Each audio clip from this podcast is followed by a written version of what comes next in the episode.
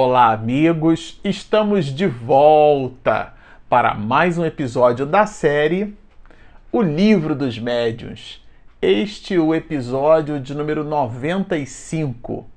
Bom, para você que está nos acompanhando no canal, com este episódio nós vamos iniciar o estudo de um capítulo simplesmente muito fabuloso que é objeto de dúvida de muitas pessoas. Aqui mesmo no nosso canal a gente tem recebido várias perguntas nessa direção, algumas nós já respondemos, inclusive citando este capítulo, estamos falando de nada mais, nada menos, o capítulo de número 22 da obra O Livro dos Médios, que trata do assunto mediunidade nos animais. Isso mesmo, é um tema que é objeto da dúvida, da curiosidade, da indagação de muitas pessoas. Será que os animais possuem mediunidade?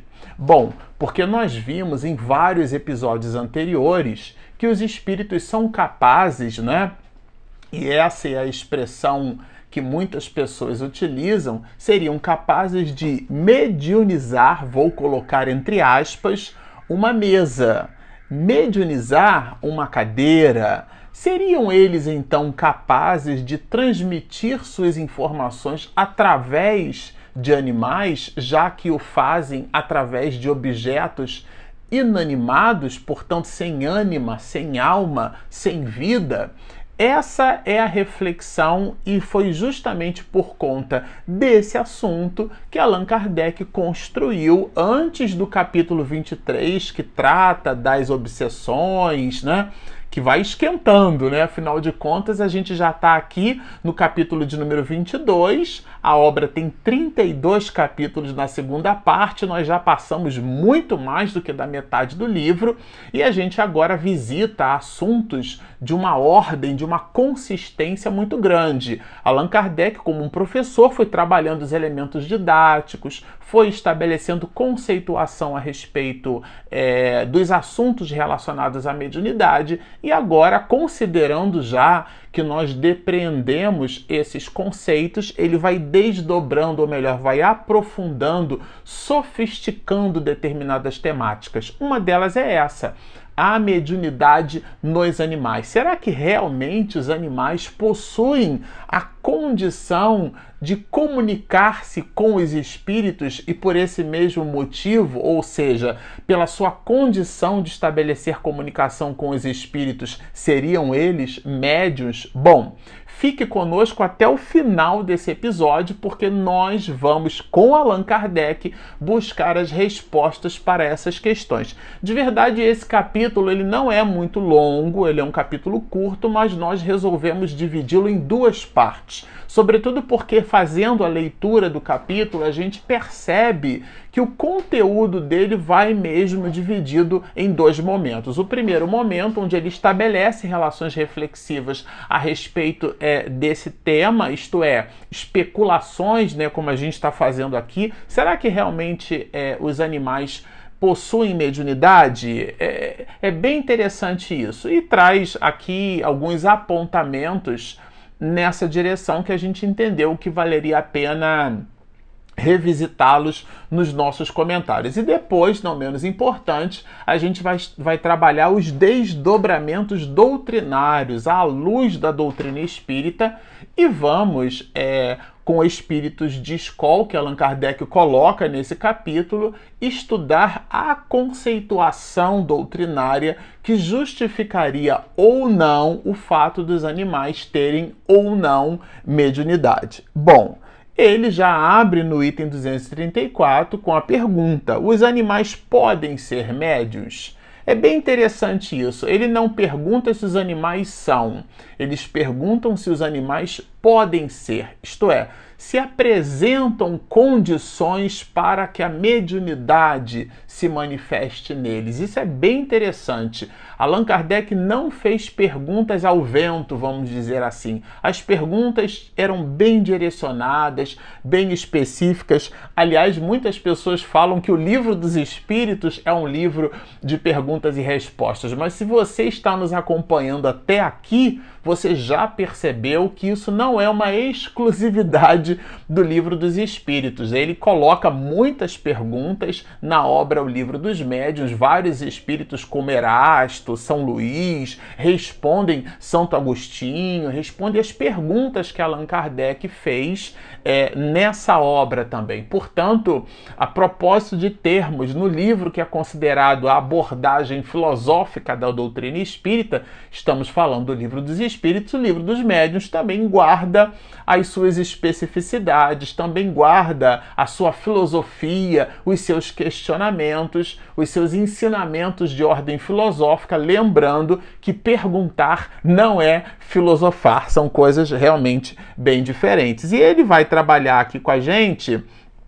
um item que eu achei bem interessante, quando ele fala dos notáveis sinais de inteligência que alguns pássaros que devidamente adestrados parecem adivinhar o pensamento do homem. Eu, quando eu li isso aqui, eu vou confessar a vocês, primeiro eu li o capítulo todo naquela modalidade que vocês já sabem, né? A gente leu mais cinco vezes o assunto.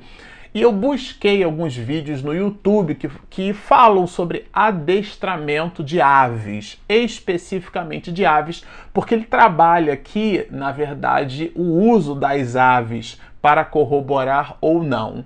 É, a questão da mediunidade, ele apresenta aves com mostras do que seria uma acuidade intelectual, do que seria uma manifestação inteligente, é, diferenciada, no mínimo salta aos olhos, né?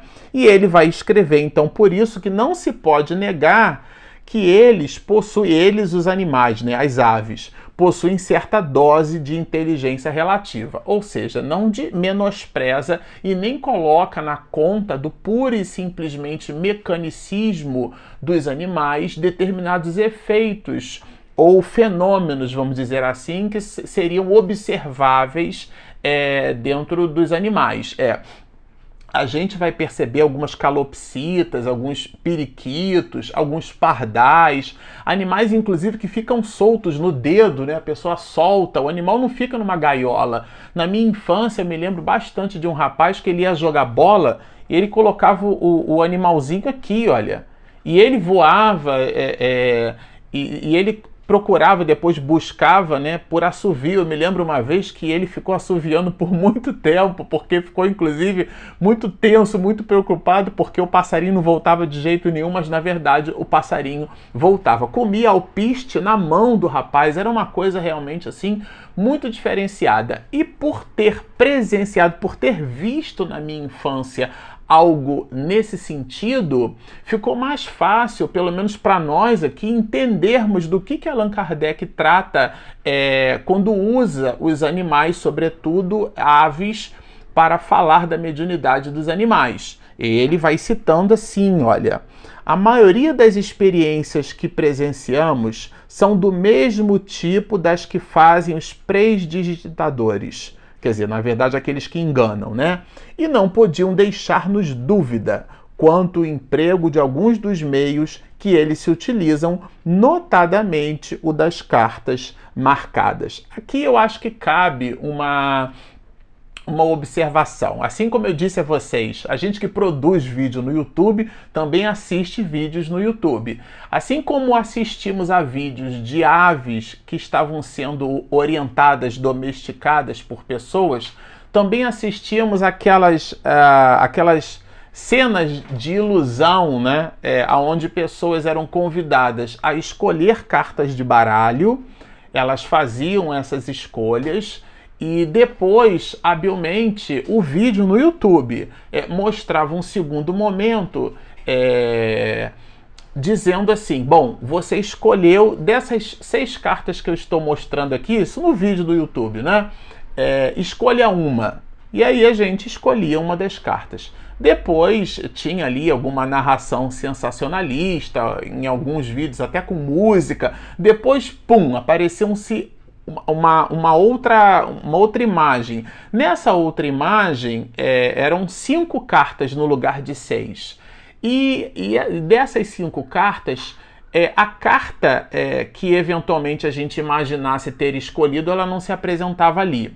Na verdade, ali é um jogo de ilusão, porque as seis primeiras cartas comparadas com as cinco cartas seguintes, não existia re, re, é, repetição em nenhuma delas. Mas a ordem, por exemplo, né, de cartas vermelhas e pretas, essa ordem era eventualmente respeitada. Como as cartas eram mostradas muito rapidamente, ficava para nós a impressão de que, de, de alguma maneira, é, o vídeo ou aquela, aquela, aquele ilusionista né, teria adivinhado a carta que a gente então é, tivesse é, escolhido. Eu me lembro bem de uma, de uma mágica né, que a gente aprendeu a fazer na adolescência, que era a pessoa pegava, por exemplo, um pedaço de papel e ela anotava um número um número de 1 a 5 para ficar rápido, né?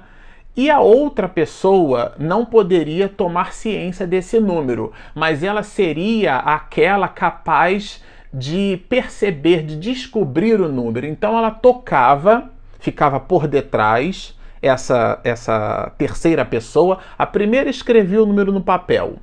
A segunda pessoa seria que transmitiria pelo pensamento aquele número que estava escrito no papel.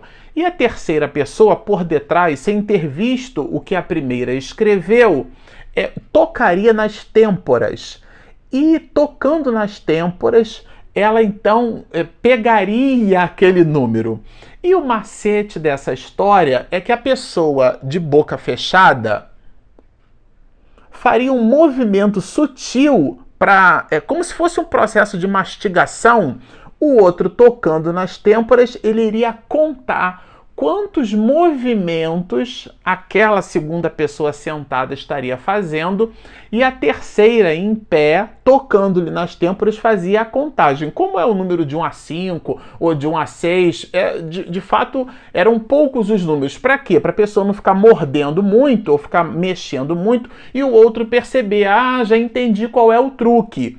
E era fantástico, porque isso de fato, né, feito de uma maneira hábil, produzia um ilusionismo muito sensacional. As crianças, por exemplo, né, aquela brincadeira de fazer assim e tirar o dedo, né? Olha, o tio tira o dedo. E isso feito, né, com, com, uma certa, com uma certa praticidade, produz realmente uma ilusão. Bom, o que Allan Kardec está querendo dizer aqui é justamente a, a quando ele fala do, dos prestidigitadores, são daqueles que produzem esse tipo de, de magia, né, de enganação. São truques de mágica. E todo truque tem a sua explicação. Eu me lembro bastante daquele é, Mr. M, que é aquele mago que, que se especializou em mostrar para o público né, quais eram os segredos das mágicas. Então, por exemplo, teve uma cena de um elefante de toneladas que levou muito tempo para ser transladado até um palco e ele fez um movimento de dois segundos, onde apagavam-se as luzes. Quando as luzes acendiam, o elefante não estava mais ali. Mas na verdade, depois ele explicava esse mágico que o que existia na verdade era um jogo de espelhos. Então o elefante estava numa posição que, para o público, o que o público via era o reflexo do elefante.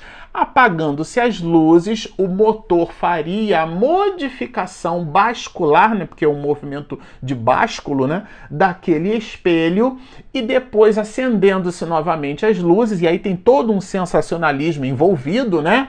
Mas de verdade, o apagar das luzes é justamente para fazer com que o motor com que o espelho, o movimento de básculo do espelho se faça e as pessoas não percebam, porque afinal de contas está no escuro, e aí quando as luzes se acendem, pum, o elefante continua ali, mas o ângulo do espelho já não permite mais a visualização, pois são esses truques que colocam tudo na conta dos prestidigitadores. É disso que Allan Kardec está falando. No caso das aves, dos vídeos que nós assistimos,